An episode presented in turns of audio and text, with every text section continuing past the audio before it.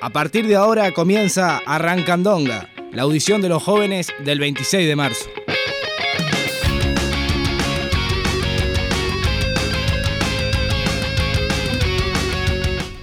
Muy buenas a todos. Bienvenidos a una nueva audición de los jóvenes del 26 de marzo. Estamos acá en el estudio central y tenemos a otros dos compañeros en, en- eh, por videollamada, casi digo en controles, estaba diciendo cualquier cosa.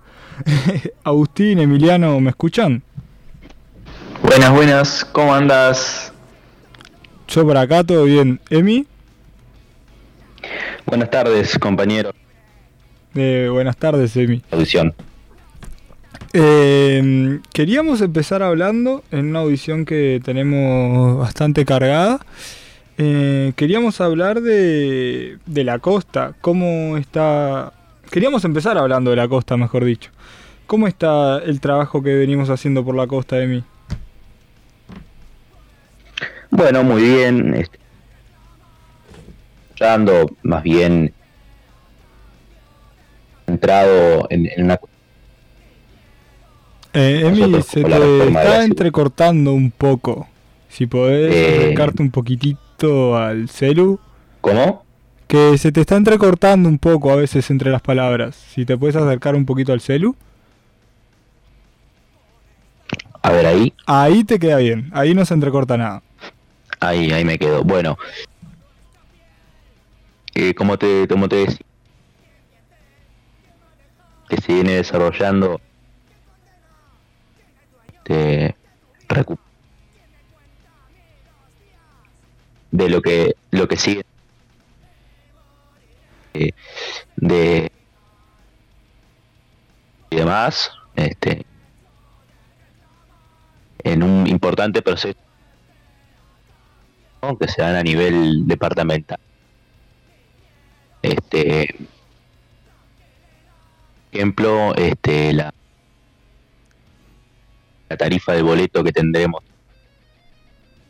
en estos días el sábado, la que más a, bueno al bolsillo de que eh, el transporte público y venir a estudiar este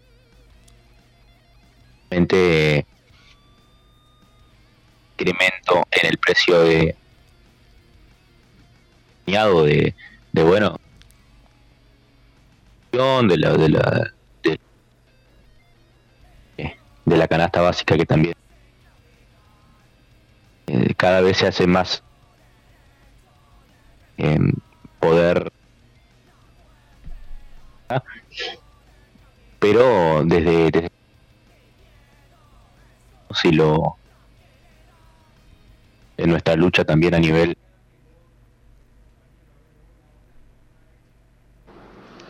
Sí, un, un aumento que se da.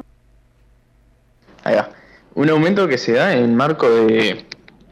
de bueno, de un estancamiento del precio del petróleo, ¿no? Un aumento que se da cuando. cuando los precios se estancan. Lo, acá en, en, eh, el gobierno central decide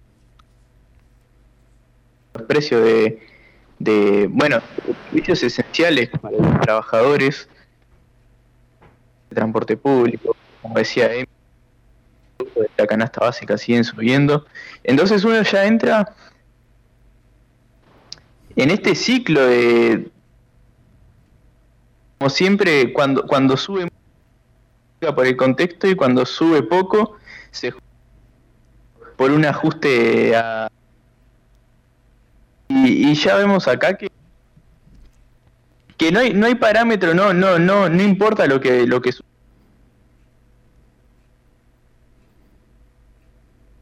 van a seguir en alza. Y esto lo, estamos viendo eh, tras la, famosa recuperación económica. Declaró en la rendición de cuentas, ¿no? Y, ese, y esa declaración de un aumento este año, nosotros lo que vemos es que la economía sube y mejora. Y eso es lo que nos tiene tra trabajadores y estudiantes, ¿no? Vamos a decirlo bien. Eh, y eso es lo que los jóvenes nos, nos tienen. Eh, el aumento de, en esta ocasión Eh, el sa ¿Cómo, perdón? No, acá no, no dijimos nada, Agus. Yo lo que les estaba diciendo es que se estaba entre entrecortando un poco. Si quieren, lo que podemos hacer, ya pasados unos minutos, yo hacemos una pausa musical dentro de unos minutos, capaz y 10, por ejemplo, dentro de 5, y lo llamamos de nuevo, nuevamente, así no se les entrecorta. Pero mientras tanto, yo voy a empezar a hacer un, hacer como un pequeño resumen de lo que ustedes estaban diciendo. Eh, Emi, por ejemplo, estaba hablando del trabajo en la costa, hizo especialmente hincapié en el precio del boleto. Un boleto que, si yo no me equivoco, aumentó en marzo y ahora vuelve a aumentar, ahora, aumenta un 6,5%. Ya de por sí, este aumento es más del promedio de salario que se les ha aumentado a los trabajadores en un año. Y es un aumento que viene sumado a otro aumento que hubo a principio de año. Entonces, evidentemente hay un ajuste por ese lado, por el precio de boleto, que afecta sobre todo a los trabajadores de la costa, tanto de Ciudad de la Costa como de Costa de Oro. Em, con el boleto suburbano, también afecta a todos los trabajadores que eh, tienen que tomarse un ómnibus interdepartamental, sobre todo los que cubren del área metropolitana de Montevideo que tienen que venir hacia Montevideo para poder trabajar. Y bueno, otra cosa que también eh, estábamos nombrando, que decía Agustín, es que esto viene eh, no solo por un aumento del precio del petróleo, sino también porque el gobierno con la situación de ANCAP, una de las cosas que está haciendo es maximizar las ganancias, porque cuando aumenta el precio del petróleo ellos aumentan enseguida el precio de los combustibles, pero cuando el precio del petróleo disminuye, el, precio de los combustibles lo mantienen igual o incluso lo aumentan o postergan su aumento un par de semanas. Eso que están haciendo es maximizando las ganancias ANCAP y esa maximización, en vez de venir por un, por un, eh, por un recorte en los gastos, que puede ser, no, viene eh, de la mano con un ajuste a los trabajadores con el precio de la nafta. El precio de la nafta que eh, influye sobre todo en el precio del boleto, en, como sucedió en este caso reciente, con el precio del boleto suburbano y departamental y también con el aumento del precio del boleto urbano en la ciudad de Montevideo.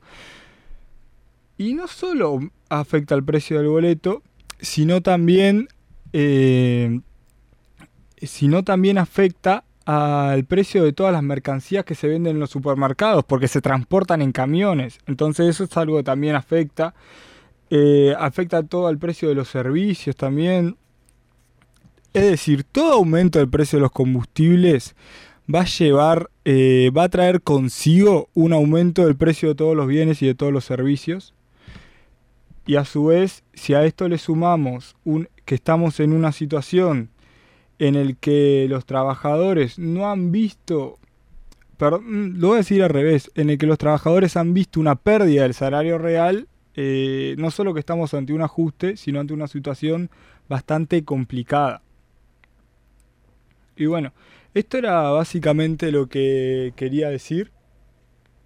Eh, esto era básicamente lo que quería decir. Si quieren, podemos ir ahora a un pequeño corte musical de unos dos o tres minutos para poder solucionar los problemas técnicos y que nuestros compañeros que están vía teléfono puedan salir de forma correcta y se los pueda escuchar. Así que vamos un corte y enseguida volvemos.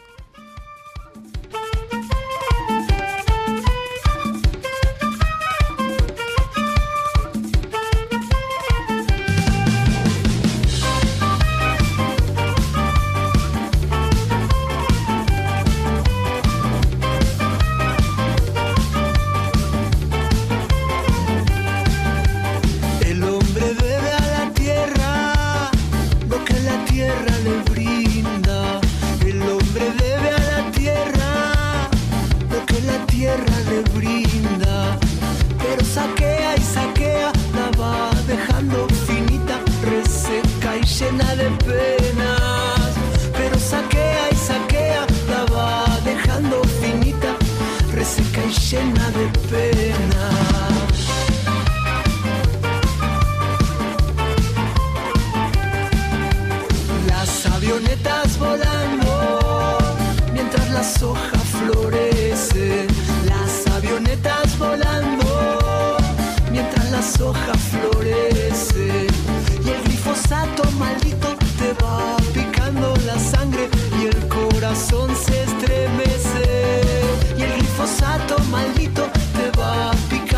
sangre y el corazón se enfurece.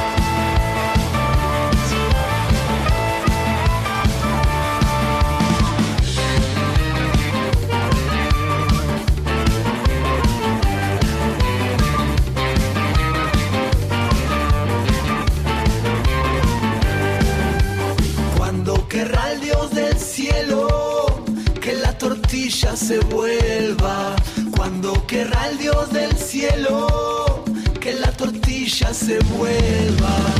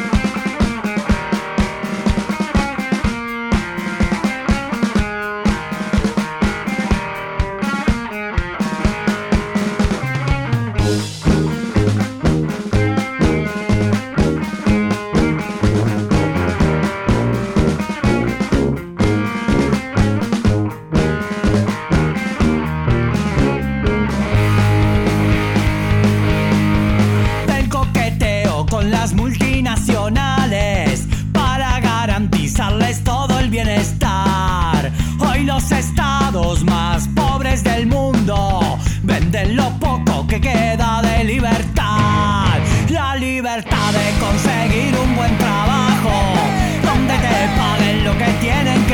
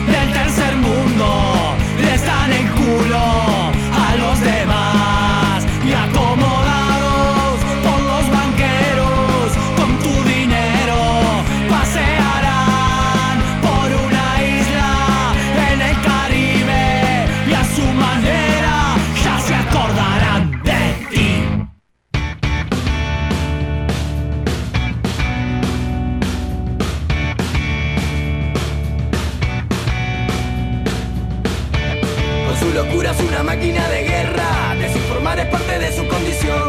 Es un cowboy que no puede ocultar las tetas, el oro negro se la pone sin condón. El apellido que más eriza la tierra ha descifrado una diabólica ecuación que solo él y los fascistas la ponderan. La paz igual a pilotear un tomahawk sobre los ojitos que nunca van a saber lo que es jugar sin un arma. Sobre los ojitos que solo quieren saber dónde es que la bomba estalla. Yo no puedo Seguro que el que va detrás va tirando la cadena. Y yo que no puedo entender cómo siguen a esa mierda. Seguro que el que va detrás va tirando la cadena.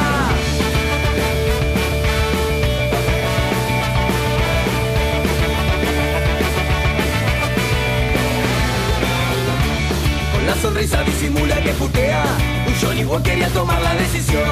El mapa mundo y su catálogo de ventas. Y tu ceguera, su política exterior. Esta mosquita que se mea en el planeta. De reojo mil América del Sur. Tiene los dedos apoyados en las teclas. Pobre de aquel que atente contra su salud. Con las manos sucias nada tiene que perder. Cualquier lugar es su casa. Va metiendo bronca con el culo en la pared. Y firma que la bomba estalla. Yo que no puedo entender cómo siguen a esa mierda. Seguro que el que va detrás va tirando la cadena. Y yo que no puedo entender cómo siguen esa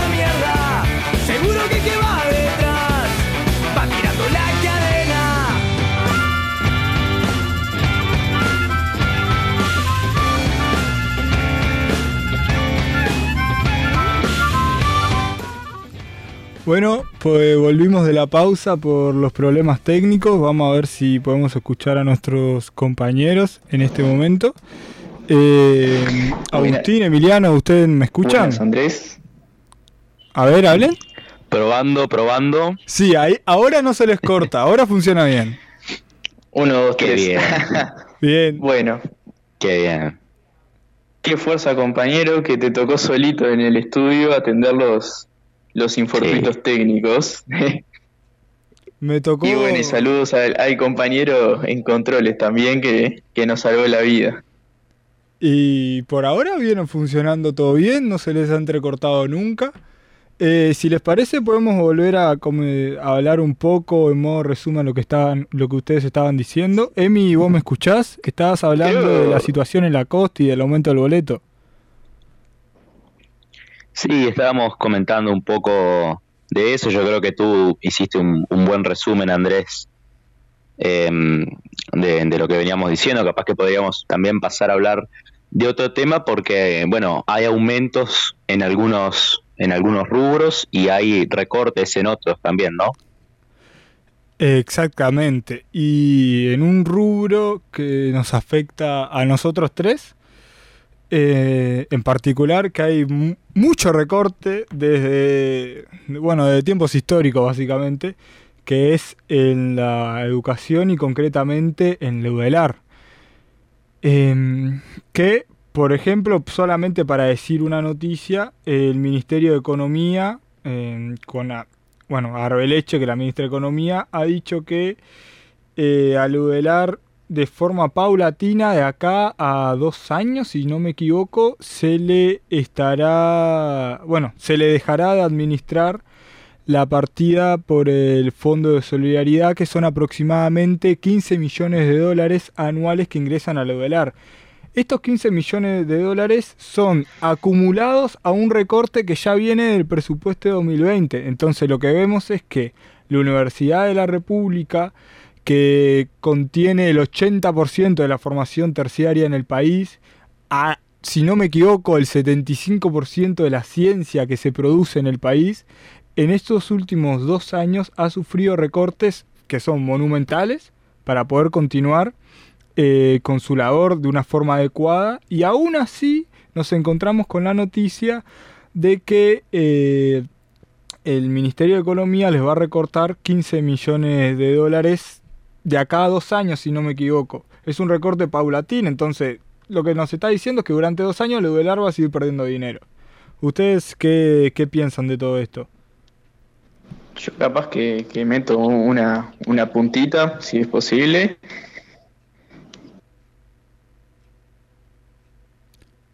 En realidad enten- entendemos que, que el Fondo de Soli- Solidaridad es, es el mal común, como que es el, peor mal o el mejor mal que podemos tener. Eh, que en realidad las becas deberían ser dadas por bienestar universitario y no un ente ajeno, como quien dice. Pero este proceso no se tiene que dar así, vos uno no, no las becas en detrimento de, de, la, de las becas estudiantiles, ¿no? Entonces, eh, que eh, criticar esta, esta, asignación y este, y este camino que, el gobierno central elige. Ir reduciendo las becas eh, de, por parte del Fondo de Solidaridad hasta, según sus planes, una potencial eliminación del mismo. Eh, este proceso tiene que ir acompañado de presupuesto para la UDELAR y presupuesto para las becas de UDELAR. No sé si, si me siguen la línea de razonamiento. Sí, por acá por lo menos te seguimos bastante la línea. Emi, ¿vos tenés algo para añadir a lo que está diciendo Agustín? No, creo que es muy claro, ¿no? O sea, este sabemos que cómo es ese funcionamiento, ¿no? De, digamos, el, fondo de solidaridad, el, financiamiento de la universidad, de las becas y demás. Yo creo que, este, a pesar de, de, eso, digamos, de que sabemos que, el fondo de solidaridad es como una especie de, como decía Agustín, este mal menor o mal mayor, pero nunca deja de ser mal. En, eh, hay, recortes, en mi caso, por ejemplo, que, soy estudiante de, secundaria, que también afectan particularmente a la, a la NEP, este, y que, que bueno, que forman parte de, un proyecto, de un, de un lineamiento económico que, tiene este gobierno, que se vio en el presupuesto y que se ve a lo largo de, esta rendición de cuentas también, eh, con, con, la transformación educativa que están impulsando, que también este, va bueno hacia, hacia una educación que gaste menos, ¿no? según la óptica de ellos, y este, en la que los resultados no, no tengan que ser los que los que le den a, más derechos y más posibilidades a, a, las y los estudiantes, sino que que simplemente permitan cumplir con, las obligaciones este, que, que, pone el mercado sobre la mesa ¿no? y el sistema productivo también en, el ámbito de la educación.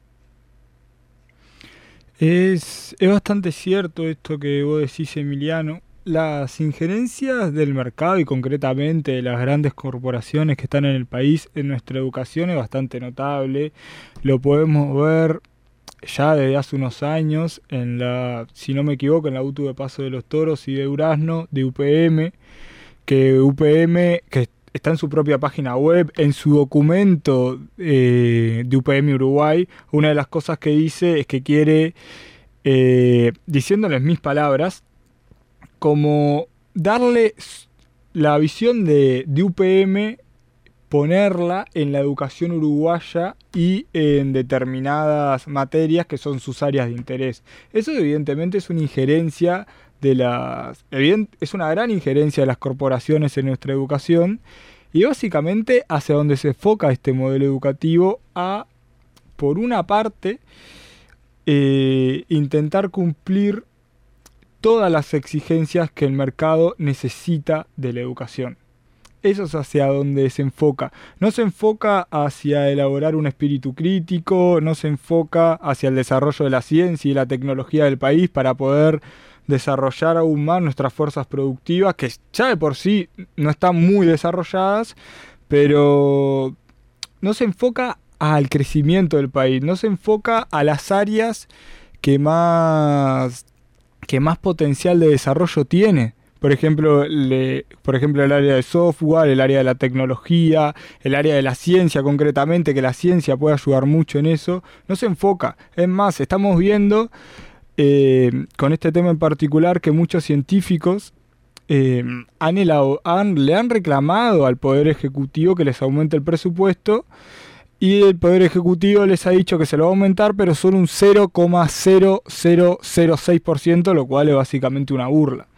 Entonces tenemos el futuro de la educación del país bastante, bastante afectado, que hay muchas carreras que no van a poder que no van a poder seguir funcionando por la poca por la falta de asignación de presupuesto, esto lo dijo el propio rector, y por otra parte también tenemos una ciencia y una perdón, la ciencia y la tecnología del país que no pueden avanzar, que no pueden desarrollarse, que no pueden alcanzar todo el potencial que tienen porque no se les eh, porque no se les asigna recursos. Eh, algo que nosotros vimos que el UELAR eh, en la pandemia cumplió un rol magistral. ¿Ustedes, ¿Ustedes se acuerdan más o menos el rol que cumplió el UELAR? Con laboratorios montados básicamente cero, con todos los testeos rápidos.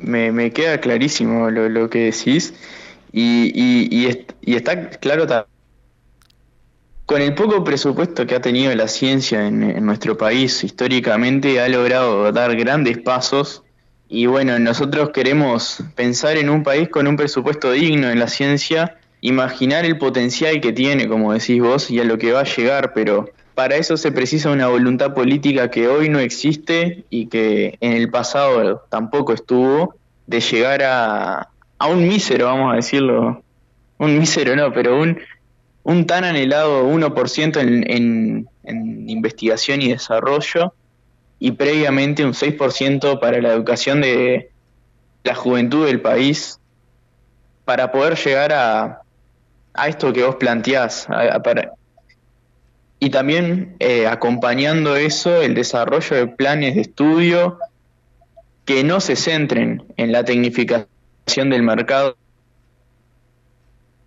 unos, unos obreros plus, como quien dice, eh, y, salir a, a, laburar a la industria solamente tecnificado por... Tenemos que velar por esta educación que vos decís, una educación que, que desarrolle un espíritu crítico, que desarrolle incentivo en el aprendizaje y gratificación en el mismo. Y con estos planes y con este presupuesto no, no se puede. Me queda la lástima que teníamos mucho para decir de estos temas, pero ya eh, los problemas técnicos nos dejaron medio con poco tiempo, ¿no? Sí, con, Así que... con bastante poco tiempo, pero Emi, algo con lo que vos quieras cerrar. Perdón, Agus, que te cortés por si vos querías decir algo. No, capaz que, que, la reflexión está en eso, en investigar la serie histórica de, del presupuesto educativo en el Uruguay y esa cota superior que tiene, que nunca se llega, siempre está ahí, pero nunca se llega, que es el 6%, eh, y que hoy en día estamos lejos y en los periodos pasados también, y que esto no se debe porque no hay plata en el país que no hay voluntad política para tener una educación digna y una investigación, una, una producción científica digna. Bien. Sin duda. Emi, ¿vos querés añadir algo?